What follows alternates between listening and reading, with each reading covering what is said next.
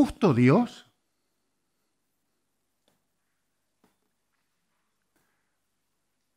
Piensa eso. ¿Es justo Dios? Qué pregunta más fácil. ¿Por qué hace semejante pregunta? La, la, respuesta es muy obvia, ¿no? Por supuesto que Dios es justo. Si hay un Dios y Él es el gobernante del universo, por supuesto que Dios es justo. ¿Vale? Déjame complicarte la pregunta un poco. Pero, quiero que la pienses bien antes de responderla en tu cabeza, ¿eh? porque es una pregunta muy compleja, pero muy compleja, ¿eh? aunque parece fácil. Mi segunda pregunta para, para ti es esta. Vale, Dios es justo, pero ¿actúa Dios con justicia en este mundo? Pensalo un momento. ¿eh? ¿Actúa Dios con justicia en este mundo? ¿Por qué pregunto esto? Porque si Dios realmente es justo, en teoría, Él está obligado a actuar con justicia. ¿Sí o no? Si Él es el gobernador del universo y si su carácter es un carácter justo, sus obras dentro de ese universo deben ser obras justas. ¿Estamos todos de acuerdo? ¿Sí? Bien. Si esto es así, si esto es así, esto quiere decir lo siguiente. Quiere decir que a las personas que no obran con justicia, Dios debe castigarlas, porque es justo, ¿no? ¿Sí o no? Y a las personas que obran con justicia, debe bendecirlas, eh, remunerarlas, ¿sí o no? La justicia no hace eso. Tú te portas mal, tienes consecuencias, tú te portas bien, tienes consecuencias positivas. Eso es lo que hace la justicia y el Dios del universo debe actuar de esa forma, en teoría. Eso se conoce como el principio de retribución. ¿Qué dice el principio de retribución? El principio de retribución dice esto, y es muy importante la palabra que tienen subrayada ahí. ¿eh? El principio de retribución dice Dios siempre, en toda situación y en todo momento, debe bendecir a las personas que se portan bien, es decir, los justos debe retribuirles, por eso se llama con principio de retribución, retribuirles con un premio, de alguna forma, bendecirlos, llamarlo como quieras, tratarlos bien, y a los injustos, a las personas que se portan mal, debe castigarlos. Eso en esencia, dicho de una forma muy simple, es el principio de retribución. Este principio es una forma antigua de lo que se conoce hoy, en cierta forma, como la ley del karma. ¿Sí? Parecido a eso, parecido. Lo que tú siembras, tú cosechas. La ley del karma va a decir incluso en vidas previas, ¿no? que es una burrada eso. Pero lo que va a decir es, en una vida previa tú te portaste de una forma, por lo tanto tienes una remuneración o un castigo en esta vida. Pero pero el principio de retribución, que estamos viendo ahora, esto es la forma de pensar de todo el mundo antiguo. Cuando uno estudia el libro de Job, la forma de pensar de Job es esta. La forma de pensar de sus amigos es esta. La forma de pensar de todo el mundo en la antigüedad es esta. Los dioses están en los cielos, los seres humanos están en la tierra, tú te portas bien, Dios te bendice, tú te portas mal, Dios te castiga. Eso en un universo, ¿qué ha pasado esto? En un universo de justicia, esto debería funcionar así. El universo de Dios debe funcionar de esa forma. ¿Vale? Muy bien. No solamente en el mundo de Job, sino en nuestro mundo hoy, nosotros pensamos así. Todos pensamos así gente cristiana y gente no cristiana. ¿Sí? Miren, ¿no he escuchado esto alguna vez? Miren esta frase. Voy a expresar el principio de forma positiva. Y algo bueno debe haber hecho esta persona para merecer esto, ¿no? Miren esto. Por ahí esto es un poquito más, este es más difícil, pero se lo voy a expresar en forma negativa y no va a haber una sola persona que esté aquí sentada que no diga, yo también he pensado esto. Miren, ¿Y yo qué hice para merecer esto? ¿Por qué me toca este sufrimiento a mí? ¿Por qué tengo que sufrir esto? si no hice nada malo? ¿Por qué me tienen que estar pasando estas cosas si yo no hice nada malo? ¿Qué estás diciendo en tu cerebro? Estás diciendo, en un universo donde hay un Dios justo, si Él realmente es justo, y yo observo y evalúo mi vida, yo digo, un momento, mi vida es bastante buena y las cosas que me están pasando son bastante malas. Es injusto. ¿Por qué me pasa esto a mí? ¿Ven? Todos hemos dicho esto. En algún momento, en alguna situación. Cada vez que te pasa algo malo, de hecho, pensás, ¿por qué a mí? De hecho, si lo pensás un momento, solamente al hacer la pregunta ¿por qué? Automáticamente, automáticamente estás diciendo esto. Hay algo injusto en esta acción.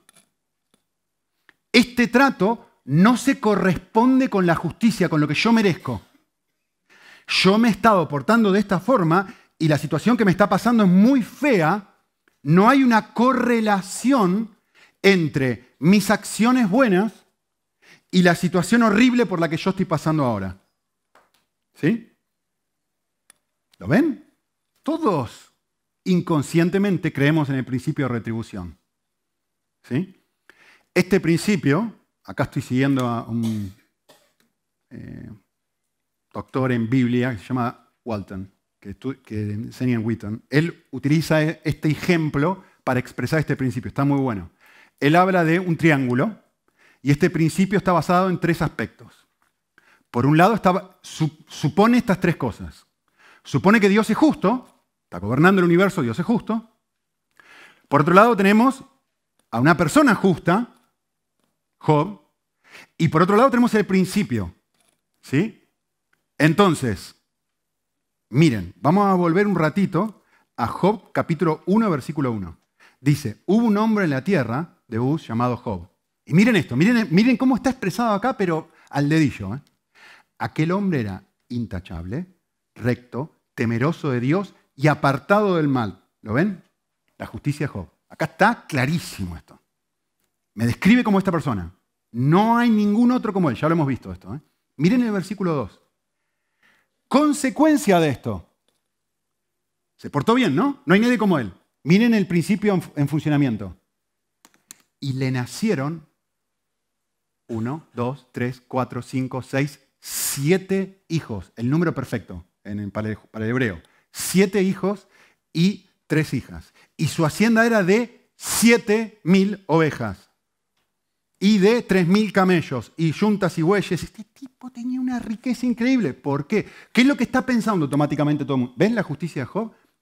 Dios, como este hombre es justo y Dios es justo, ¿Qué clase de retribución tiene? Bendición, bendición, bendición sobre la vida de Job. ¿Lo ven? ¿Dios es así?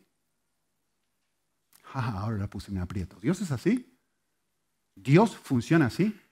Todo el libro de Job está escrito para mostrarme la vida no funciona así. La vida no funciona así. Ahí vamos. Este principio tiene dos problemas.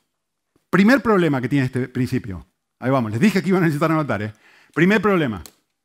¿Qué pasa, si este principio es verdad, qué pasa con las personas cuando empiezan a ser justas en el triángulo, a decir, yo voy a hacer todo bien, yo me voy a portar bien, yo voy a obedecer a Dios, yo voy a dar dinero, ayudar a los pobres, yo voy a hacer todas las cosas buenas que hay que hacer, con el objetivo de que Dios las bendiga, porque el principio es muy claro. Si yo me porto bien, Dios me da un montón de cosas. Si yo me porto mal, Dios me maldice. Entonces, ¿qué sucede si esto funciona siempre así y a rajatabla? Este es el dilema que plantea el diablo en el capítulo 1. Eh, versículo 9. Lo hemos visto, estoy haciendo un repaso rápido. ¿eh? un momento, le dice Satanás a Dios. Este hombre te sirve a ti porque tú lo has bendecido. Quítale bendición, tu bendición y vas a ver cómo te maldice en la cara. ¿Se dan cuenta? Entonces, la frase que usa Satanás es, ¿acaso sirve, sirve Job a Dios sin buscar nada a cambio? No. Job se porta bien, es un tío fantástico, porque lo que quiere son la riqueza, sus hijos, su esto, su lo otro. Por eso se porta bien Job. Por eso es un tipo intachable. Esa es la acusación que hace Satanás en el capítulo 1. ¿Sí? ¿Qué está diciendo? Lo hemos visto. ¿Qué está diciendo? Job no te ama a ti. Job ama tus bendiciones.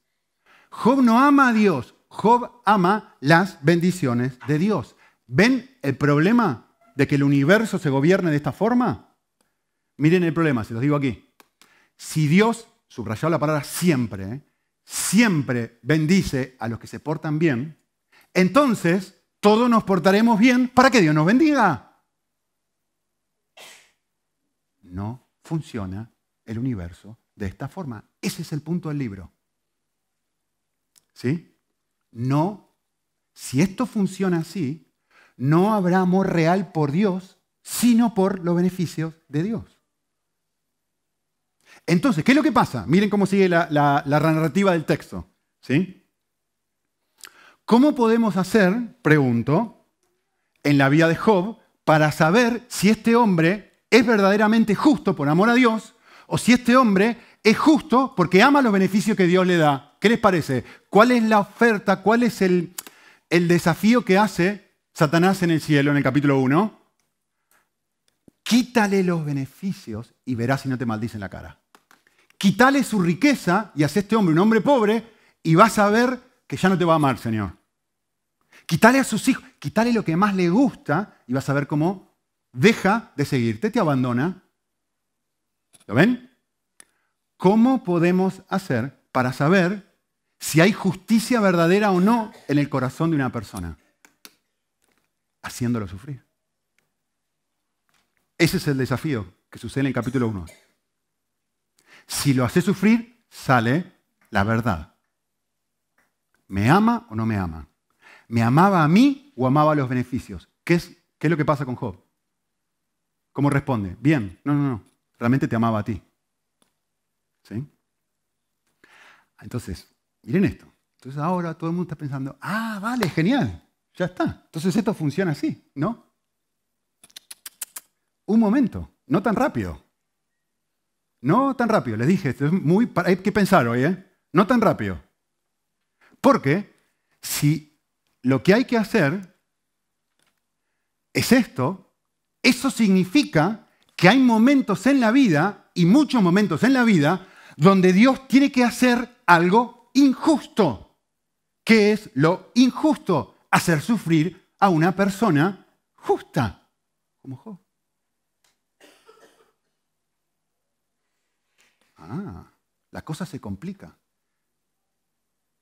¿Lo ven? Dios tiene que permitir que Job sufra cuando Job no ha hecho nada malo. Y entonces el principio se cae a pedazos, porque dice, un momento, ¿cómo tú, siendo justo, permites que una persona que realmente te ama, va bien, le permite que le pasen todas estas cosas? El principio no funciona. Y ese es el punto. Primer problema. Segundo problema, que es el texto que nos toca ahora. Esto fue capítulo 1 y 2. ¿sí? Em, ahora, este es el dilema que hablan los 40 capítulos que quiero ver hoy, que los voy a mirar muy, muy, muy por arriba, pero te va a ayudar a entender todo el libro. Está buenísimo esto. Vale. La pregunta que va a hacer Job en esos 38 capítulos donde va a discutir con Dios es esto. Es el segundo problema. ¿Qué pasa entonces, muy relacionado con lo de antes, ¿Qué pasa cuando sufre una persona, entre comillas, inocente? De repente estamos en un universo donde hay un Dios que es justo, donde hay una persona que es justa y donde, un momento, la ley no funciona acá. Algo se ha roto en este triángulo. ¿Qué hacemos ahora? Eso es lo que va a hablar todo lo que viene después. Este principio que yo les acabo de compartir funciona muy bien, muy bien, perfecto, hasta que sufre un inocente. Cuando sufre un inocente, tenemos tres posibilidades. Miren, ahí se las voy a dar las tres. Primera posibilidad que tenemos, recuerden el triángulo, primera posibilidad que tenemos, que es lo que van a decir los tres amigos, Le van a, venir tres amigos, bueno, ya saben que vinieron tres amigos y empiezan a dialogar con Job. ¿Qué le van a decir los tres amigos a Job? Los tres amigos le van a decir, no, no, no, el principio no está mal, lo que está mal eres tú. Tú piensas que es una, persona intachable, pero en realidad tú eres una persona injusta. Dios es justo. ¿Lo ven? Esto es lo que le van a decir sus tres amigos. El problema no tienes tú, Job. El problema no tiene el principio, el problema no lo tiene Dios, el problema lo tienes tú. Aparenta justicia, pero en realidad no amas a Dios. Eso va a ser lo que van a decir los tres amigos. Ahora vamos a ver esto en detalle. Tenemos otra opción, que es lo que Job va a decir. Job, durante todo el libro, va a decir un momento, yo no hice nada malo, yo no hice nada malo, yo no hice nada malo. Y eventualmente va a llegar a la conclusión de decir, el que no es justo es Dios. Porque todavía cree en este principio. Entonces él dice, un momento, un momento, en un universo de justicia, donde hay un gobernador que es santo, perfecto, puro y justo, todas las cosas tienen que funcionar perfectamente. Por lo tanto, si yo me porté bien, y me porté bien, y examiné mi corazón, y miré, miré, me porté súper bien, que es lo que va a hacer, lo voy a mostrar en un minuto, ¿cómo puede ser que a mí me esté pasando tantas cosas malas? El problema eres tú. Tú eres injusto. Me has tratado a mí mal sin que yo hiciera nada malo. El problema lo tienes tú, Dios. Pero todavía sigue aquí creyendo que el universo opera de esa forma. Dios bendice a los buenos, Dios maldice a los malos. Hay una tercera opción, ¿no? Muy obvia. ¿Cuál es la tercera opción? El principio no funciona. Eso es lo que quiere probar el libro. Que la vida no funciona así. ¿Vale? Así que vamos a analizar el libro en estos tres aspectos a lo largo de todo el libro. Y yo quisiera, les puse ahí en su hojita un panorama general del libro obviamente no es detallado, pero sí les ayuda a entender por lo menos cómo está estructurado y cuáles son las grandes partes del libro. ¿sí? Em, el libro tiene un prólogo que habla cómo, cómo sufre una persona justa, Job, y tiene un final, un epílogo, donde finalmente Job se arrepiente y Dios lo bendice. Y todo lo que tenemos en el medio es una serie de discusiones una primera parte en donde hay diálogos con tres amigos, que son las tres personas más sabias del planeta Tierra en ese momento. ¿sí? Elifaz, Bildad y Sofar, que vienen a intentar decirle a Job, no, no, hay algo malo en tu corazón, por eso está pasando lo que te pasa. Luego tenemos una serie de monólogos o discursos, tres monólogos, en realidad tres series de monólogos. Un monólogo donde va a hablar Job, un monólogo donde va a hablar un cuarto amigo que se llama Eliú, y finalmente va a aparecer en escena Dios. Y ahí todo el mundo se calla la boca. Y va a explicar cómo funciona el universo. ¿Sí?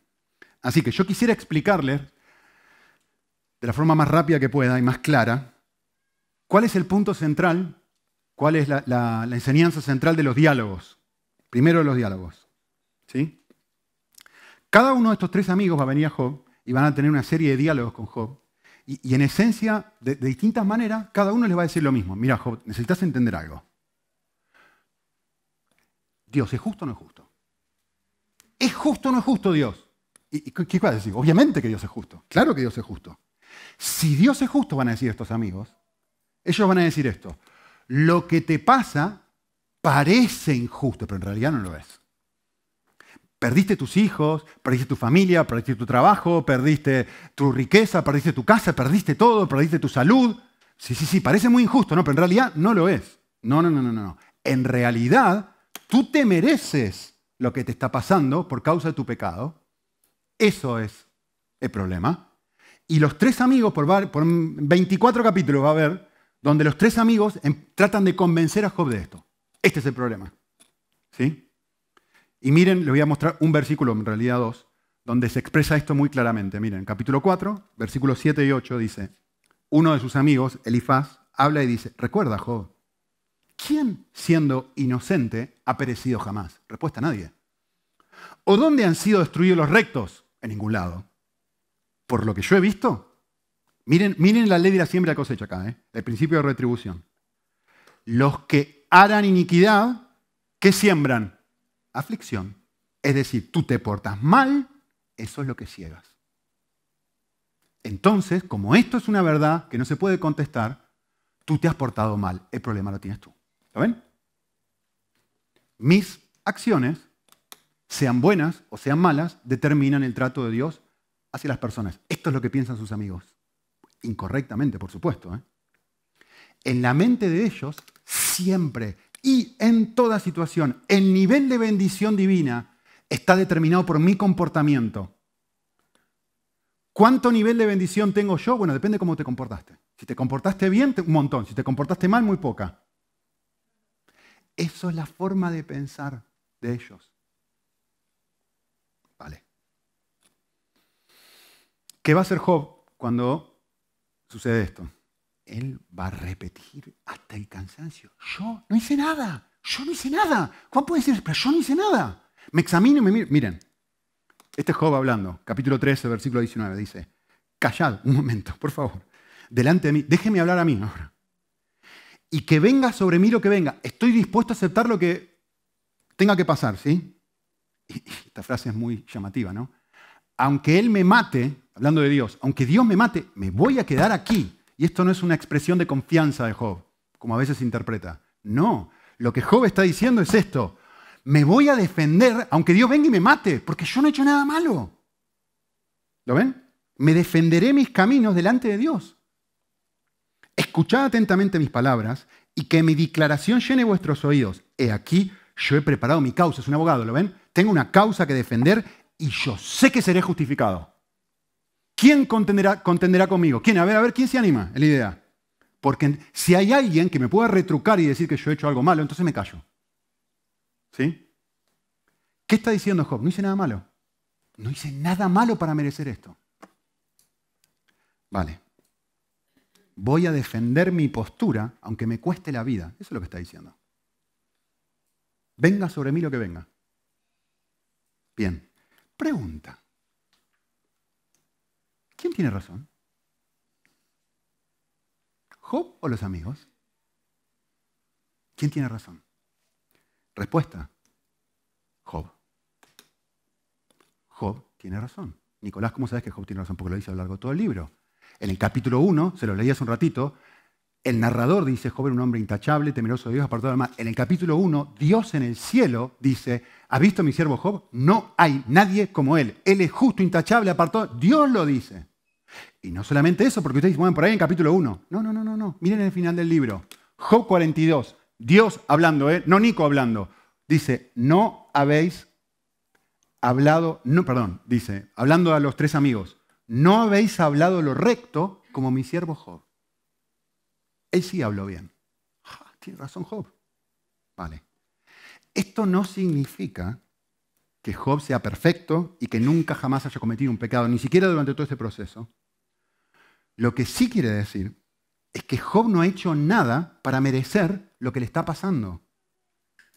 Ese es el punto del libro y ese es el punto del capítulo 1 y 2. ¿Se acuerdan? Este hombre intachable sufre.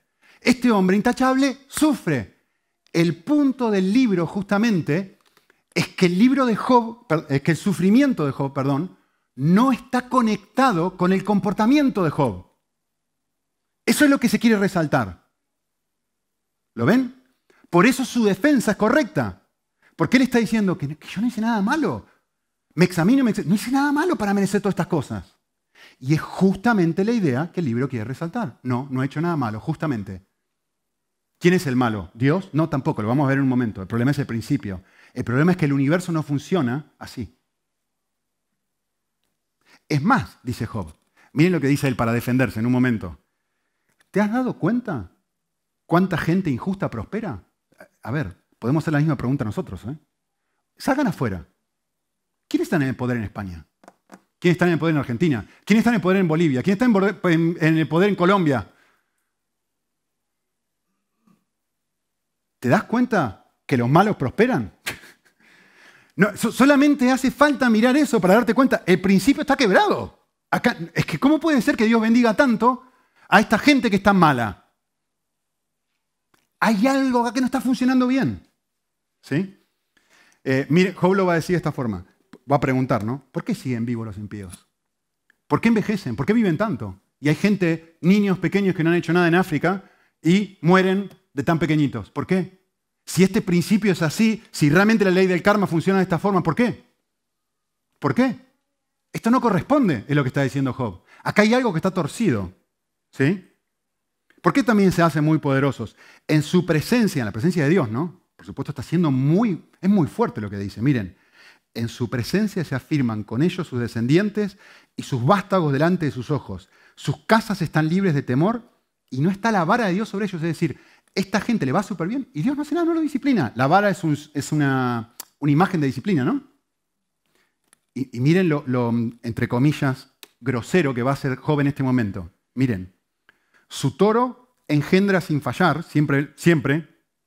Su vaca pare y no aborta. Es decir, pero esta gente, en los negocios le va bien. ¿Cómo puede ser que a la gente eh, impía le vaya bien en los negocios y a mí, que soy, me vaya mal? Lo que está diciendo Job. Envían fuera a sus pequeños cual rebaño y sus niños andan saltando. ¡Qué linda es la vida! Cantan con pandero y arpa y aún son de flauta se regocijan. Pasan sus días en prosperidad y al final se mueren, descienden al Seol. Y dicen, miren lo que dicen acerca de Dios. Esto es Job hablándole a Dios. ¿eh? apártate de nosotros. Esto es lo que dice una persona injusta respecto a Dios. Fuera de mí. Yo no quiero que Dios no me importa. Tres pepinos, Dios. ¿Por qué no hace nada Dios? Es lo que está diciendo Job. Y esta gente, la misma gente impía, dice, no deseamos el conocimiento de tus caminos. ¿Quién es el Dios Todopoderoso para que yo le sirva? ¿Y qué ganaría yo con rogarle, con orar al Dios? ¿Se dan cuenta cómo funciona esto? Job le está diciendo a sus amigos, yo no he hecho nada malo, estoy sufriendo. Hay un montón de gente de afuera que no ha hecho nada malo y también está sufriendo. El problema lo tiene Dios. Muy bien. ¿Seguimos leyendo? Si no, nos vamos a quedar un poco... ¿Cuál es la idea principal de los discursos ahora? ¿Sí? Recuerden que la esencia de los diálogos, los amigos intentan decirle a Job, el problema lo tienes tú, y Job se defiende diciendo, yo no tengo ningún problema. ¿Sí? Ahora, ¿cuál es la esencia de los monólogos o de los discursos que van a ser Job, Eliú y Dios? Vamos a mirar uno por uno. Lo primero que va a decir Job es esto. Va a ser esta pregunta. ¿Hay justicia cuando una persona inocente sufre? ¿Hay justicia en esto? ¿Por qué pasan este tipo de cosas? Dios es injusto. Es decir, en los diálogos lo que se estaba poniendo en tela de juicio era la justicia de Job. ¿Será que este realmente es justo o no es justo? Ahora lo que se está poniendo en tela de juicio es la justicia de Dios. ¿Será que Dios realmente es justo o no es justo? Porque a mí no me cierra, dice Job, no me cuaja, porque yo veo mi vida y veo a la gente mala y a ellos le va bien y a mí me va mal. Y veo un montón de gente mala, buena alrededor y también les va mal. Es que no me cuaja. El problema lo debe tener Dios. ¿Sí? Y todo, bueno, toda esta sección, pero miren, les voy a leer porciones del capítulo 31, en donde miren lo que va a hacer Job. Les voy a leer, literalmente. Dice esto.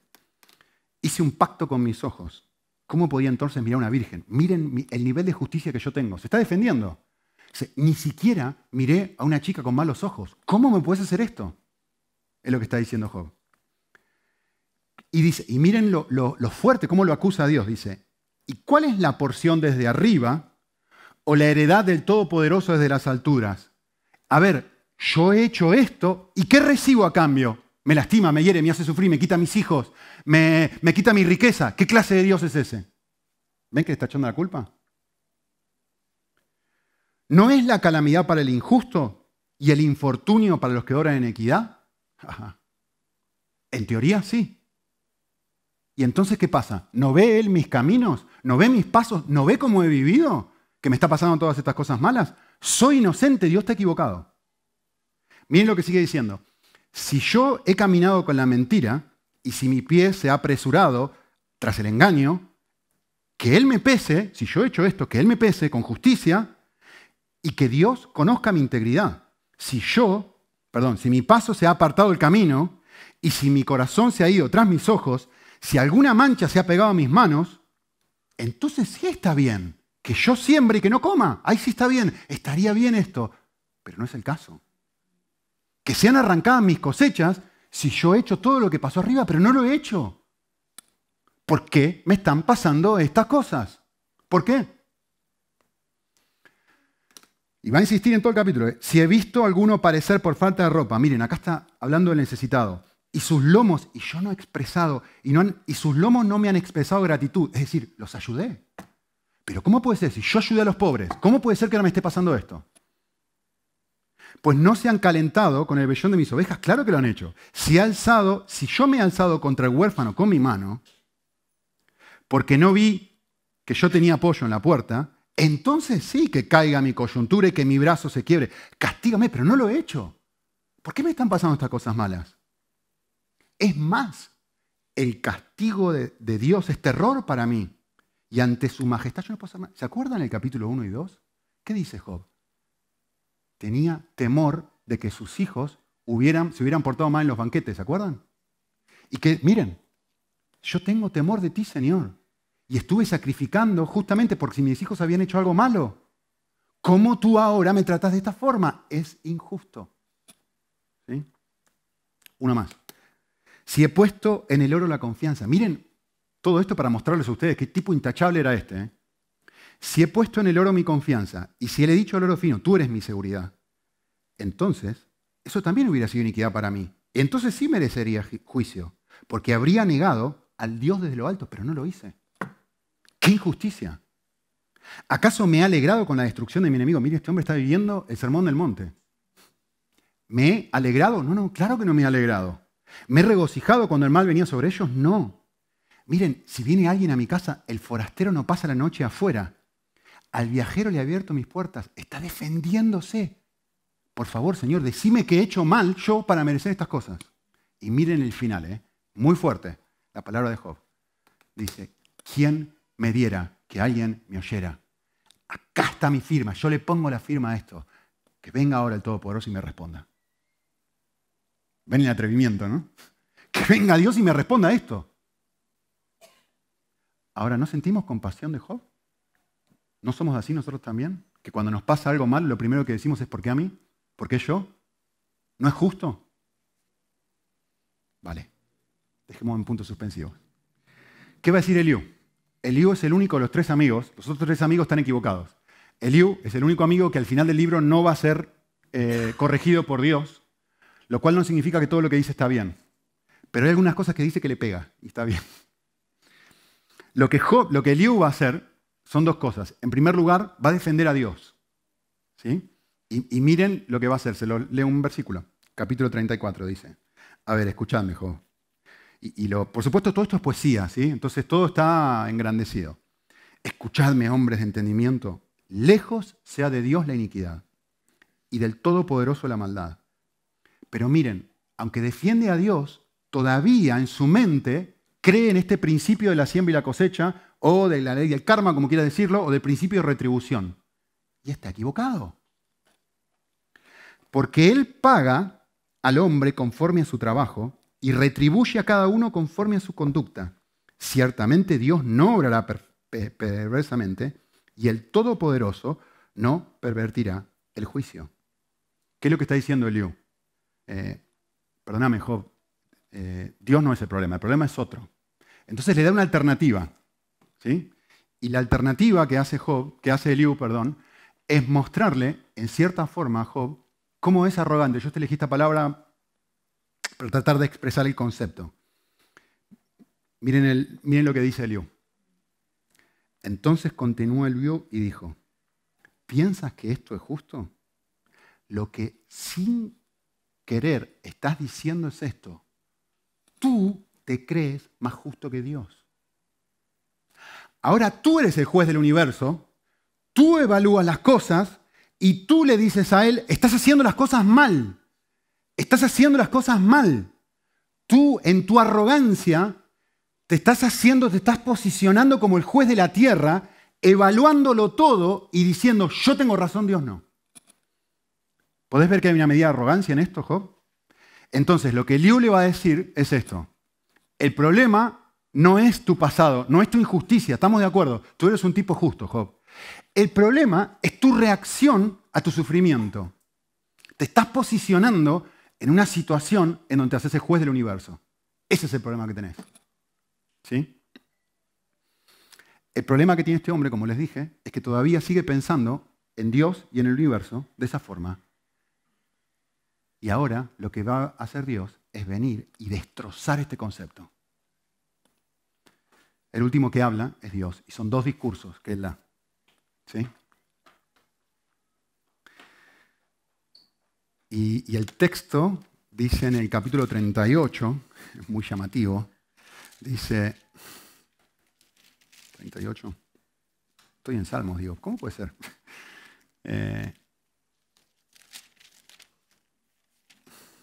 entonces respondió Job desde la tormenta. Sí, sí, exactamente, Dios mío. Desde la tormenta, ¿sí? Eh, la tormenta en la antigüedad y aún ahora es algo que no podés controlar. Es algo fuertísimo, incontrolable y misterioso, donde tú no puedes de ninguna forma decir, pues vete para ahí, tormenta, o vete para allá, tormenta. Es algo que viene, destroza todo y hace lo que quiere, como quiere, donde quiere, cuando quiere, y no sabe ni de dónde viene ni de dónde va, ni cómo se ha creado, especialmente en ese momento. Es algo misterioso, la idea. Y lo que Dios hace en su primer discurso, en esencia, es esto. Dios le va a mostrar a Job la complejidad del universo. Miren, cantidad de preguntas le hace Dios a Job. Job, decime una cosa. ¿Dónde estabas tú cuando yo eché los cimientos de la tierra? Al comienzo de la creación, ¿dónde estabas? ¿Tenés idea de algo? ¿Tenés una idea de cómo fue creado el universo? ¿Dónde estabas tú? Estamos hablando de sabiduría. ¿Te has posicionado en una situación donde crees que lo sabes todo? ¿Dónde estabas tú cuando yo creé el universo? Dímelo si tienes inteligencia. Se cuestiona esto, ¿ven? ¿Quién le puso la medida al universo? ¿Quién extendió sobre la tierra el cordel? Tú. Son imágenes del lenguaje para describir la inmensidad de la creación y de quién es el responsable de que el universo sea como es. ¿Tú, Job? ¿Ya que eres tan inteligente? Respuesta obvia, ¿no? ¿Quién encerró con puertas el mar? De vuelta, imágenes lenguaje para decir, ¿tú le pusiste un límite a los océanos? ¿Alguna vez en tu vida has mandado a la mañana y has hecho conocer al alba su lugar, ¿tú puedes hacer que salga el sol? ¿Te han sido reveladas a ti las puertas de la muerte? ¿Has visto la oscuridad? ¿Quién entiende la muerte? ¿Cómo funciona? ¿Qué viene después? ¿Qué pasa? ¿Qué viene antes? ¿Has comprendido la extensión de la Tierra? Dímelo, tú que sabes todo. ¿Has salido alguna vez de Medio Oriente, Job? No sabes que existe ni siquiera un continente que se llama América. ¿No? ¿De dónde viene? Perdón, ¿dónde está el camino que divide la luz o el viento? ¿Tiene padre la lluvia? ¿Quién ha engendrado la gota de rocío? Y luego va a usar imágenes de, de animales, ¿no? ¿Tú puedes dar de comida a los leones? ¿O al caballo le da su fuerza? ¿Qué es lo que está queriendo decir este hombre con esto? Al mostrarle la complejidad del universo a Job, le está mostrando a Job su ignorancia respecto a cómo funciona el universo. Y va paso a paso. Por supuesto, esto lleva mucho tiempo, ¿no? Yo se lo estoy resumiendo en un muy poquito tiempo. Pero lo va haciendo pensar. Lo va haciendo. ¿Te, ¿Te, diste cuenta del tamaño del universo? ¿Te diste cuenta de la creación? ¿Te diste cuenta de todo lo que yo he hecho? ¿Te diste cuenta de todo esto? ¿Qué, está haciendo este hombre? Le está mostrando a Job, tú, en comparación conmigo, no sabes nada acerca de nada. ¿Cómo te vas a posicionar en esta situación de juez si tú no sabes nada de nada? Es como que yo me, ponga con, con Einstein o con Stephen Hawking a discutir sobre física. Vamos a hablar sobre física cuántica. Le voy a empezar a dar lecciones a este hombre. Que no está ninguno de los dos, ¿no? Pero bueno. Pero, pero Nico, pero, escúchame, no estás en una... en comparación, tú con él, es que quédate callado la boca y aprende. Eso es el punto de esto. Eso es el punto del pasaje. Tú no estás en condiciones de juzgarme. No tienes la capacidad de evaluarme, Job. ¿Lo ven? Dicho de otra forma, mucho más amorosa. Job, mi sabiduría no se compara con la tuya.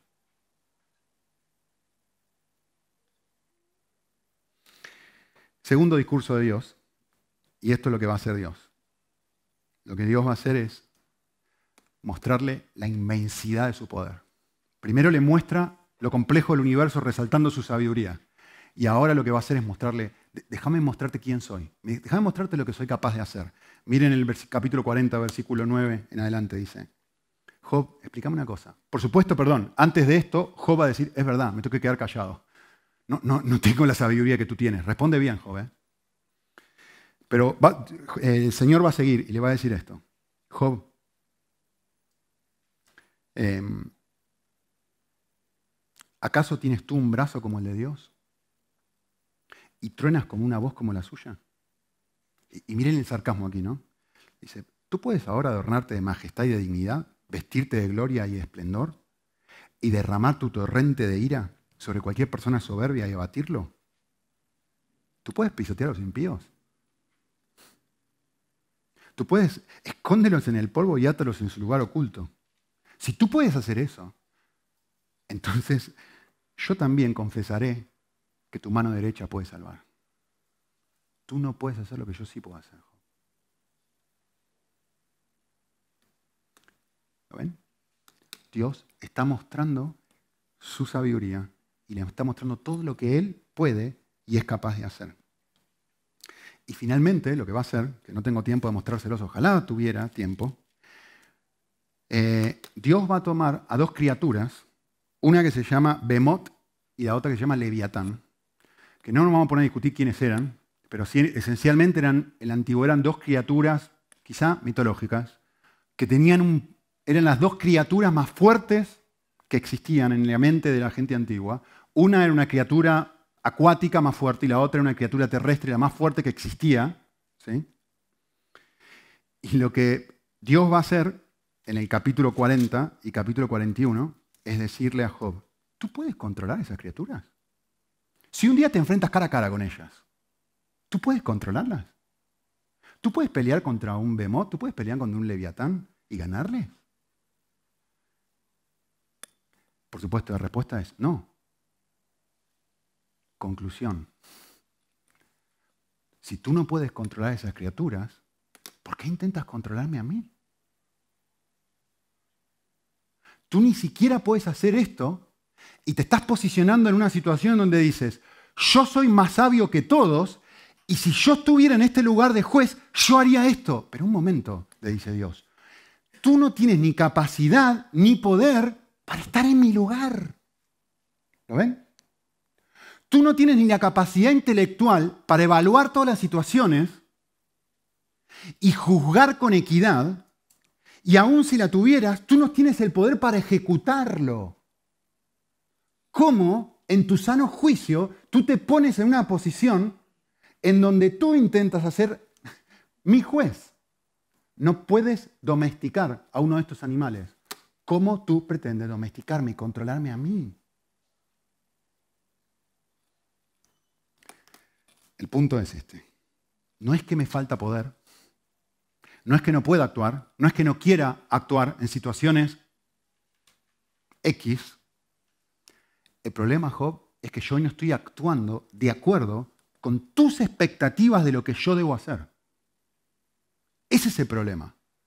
Expectativas erróneas de que yo debo bendecir a los buenos y maldecir a los malos, y ya les he explicado por qué eso no es sano. Y justamente el libro está tratando de mostrar eso. Si eso fuese así, todo el mundo me serviría para que yo lo haga rico. ¿Lo ven? Muy bien. Conclusión. Job, ¿qué es lo que debes hacer? Le voy a decir qué es lo que debo hacer. Vale. Me quedan mis cinco minutitos para decirles esto. Pregunta. ¿Qué atributo de Dios elegiríamos nosotros para definir cómo Dios debe gobernar el mundo? Respuesta ya la dimos, ¿no? En un mundo, en un universo donde hay un Dios justo, el atributo para destacar de Dios que uno debería decir, este debe ser el filtro para juzgar las situaciones de vida que atraviesan los seres humanos, que atravieso yo y que atraviesan todos. El filtro debe ser la justicia. Eso es lo que piensa esta gente, eso es lo que piensa la ley del karma, eso es lo que, lo que pensamos nosotros, y esto es lo que quiere contradecir el libro de Job. El libro de Job va a decir, no. El libro de Job va a decir, hay un atributo diferente a través del cual Dios gobierna el universo. El atributo a través del cual Dios gobierna el universo es su sabiduría.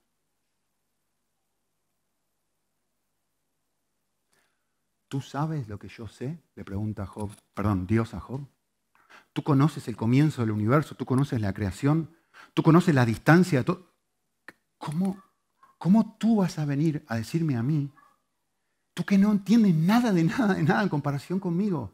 Yo estoy gobernando el universo no en función de las cosas de la equidad, sino en función de lo que yo considero más sabio. Entre paréntesis, si Dios juzgara al mundo, si Dios gobernara el mundo, mejor dicho, exclusivamente por su justicia, yo les hago una pregunta. ¿Quién de nosotros estaría aquí hoy? ¿Tú eres justo? ¿Tú eres justo? ¿Yo soy justo? Acá no hay ningún justo. Ni acá ni afuera. Si Dios tuviera que, eh, si, el, si, el, universo del, si el gobierno del, del, universo fuera filtrado por la justicia, todos teníamos que estar muertos. Todos tendríamos que ser juzgados. La cosa no funciona así. Y lo que justamente el libro de Job hace es esto. ¿Podés ver la sabiduría de Dios? ¿Podés ver quién es Dios? Déjame mostrarte cuál debería ser mi, mi respuesta. Confiar. Confiar aunque no tenga respuestas. Confiar aunque lo que estoy viviendo ahora no tenga sentido, como Job. Porque entre paréntesis, Job no tiene ni idea del diálogo celestial que nosotros sí tenemos idea. Él no sabe que se está probando su corazón, pero lo que se le llama a hacer es a confiar Dios no le responde, Dios no le informa y le dice, mira, en realidad, ¿qué era esto? No. Dios lo que hace es decirle, Job, te posicionaste en una situación en donde estás confiando en ti mismo, en tu sabiduría y en tu capacidad para actuar. ¿Podés correrte de ahí? ¿Podés volver a ponerme en el lugar del trono del universo que yo merezco? ¿Podés volver a recordar que yo soy más sabio que tú y tengo el poder que tú no tienes? Esto es lo que dice el libro de Job. ¿sí? Pero nosotros no tenemos solamente el libro de Job. Tenemos más libros en la Biblia y tenemos mucha más información que Job no tenía. Y esto es preciosísimo. ¿sí? Eh, nosotros sabemos que la sabiduría de Dios está filtrada por todos sus atributos. Por supuesto que está filtrada por su justicia. Dios no va a ser injusto al tratarme pero también está filtrada por su paciencia. También está filtrada por su fidelidad. También está filtrada por su perdón. Y por eso estamos todos aquí. Estamos todos por gracia. Y Dios en su sabiduría no me trata a mí como yo merezco, me trata con, por gracia. Me trata con amor.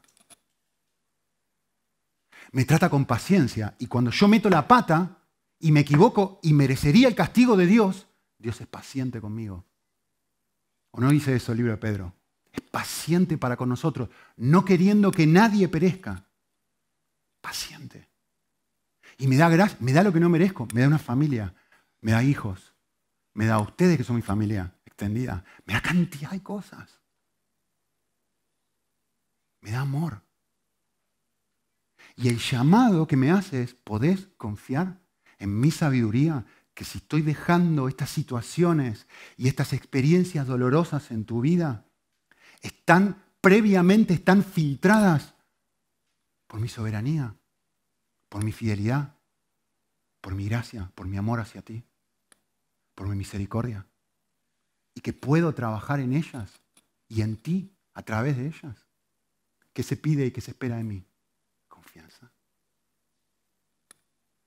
La última cosa quizá la más preciosa de todas, una cosa que Job nunca supo, pero que nosotros sí sabemos. Y esto no tiene precio. ¿eh? Así que olvídense de todo, pero no se olviden de esto. ¿Por qué está dolido Job? ¿Por qué está frustrado Job? ¿Por qué está quejándose Job? Job se está quejando porque está sufriendo. ¿Sí? Y hay algo que Job no sabe que nosotros sí sabemos. Lo que nosotros sí sabemos es que Dios ha sufrido más de lo que nunca nadie jamás sufrirá. Dios se hizo hombre en Cristo y se dejó asesinar por amor a ti y a mí. Y la Biblia habla, Romanos 8 dice claramente que si Dios dio su vida por ti, ¿cuánto más no nos dará también el resto de las cosas? Que si ponemos primero el reino de Dios su justicia, Él proveerá todo lo que Él considera en su sabiduría que es lo mejor y más adecuado para mí en este momento, en esta situación y en esta circunstancia. Por eso el llamado es a confiar. Yo, tú y yo tenemos algo que Job nunca tuvo. Tenemos la cruz. Para poder entender que Él entiende, y por eso Hebreos dice lo que dice. No tenemos alguien que está sentado y que es un sumo sacerdote que no entiende mis flaquezas. No, no, no. Tenemos alguien que ha sufrido y por eso, miren, en su sabiduría, las cosas que Dios permite que me pasen, lo hace con un estado interno de su corazón de cómo, dice el libro, empatía. Compadeciéndose de mí cuando lloro y estoy sufriendo. ¿Por qué? Porque Él también ha sufrido como nunca jamás nosotros vamos a sufrir. ¿Qué me toca? Confiar. ¿En quién? En alguien como Él. Así que termino simplemente con un pasaje de Romanos de Pablo. Romanos 11. Oh, la profundidad de las riquezas y de la sabiduría y del conocimiento de Dios. ¿Qué nivel de sabiduría hay en Dios? ¿Cuán insondables son sus juicios e inescrutables sus caminos? Es decir, yo no puedo comprender todo lo que Dios hace, no lo voy a poder comprender. Su sabiduría es mucho, no puedo entender, está filtrado, pero estoy llamado a confiar.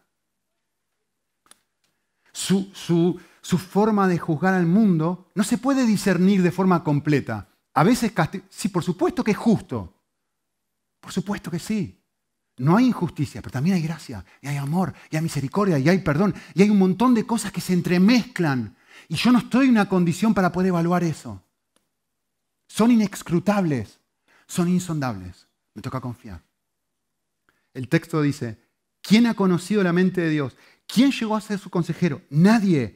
Tú no puedes venir a decirle a Dios, tendrías que hacer esto, tendrías que hacer esto otro. No, te toca confiar. Es más, miren el principio de retribución tirado por la basura.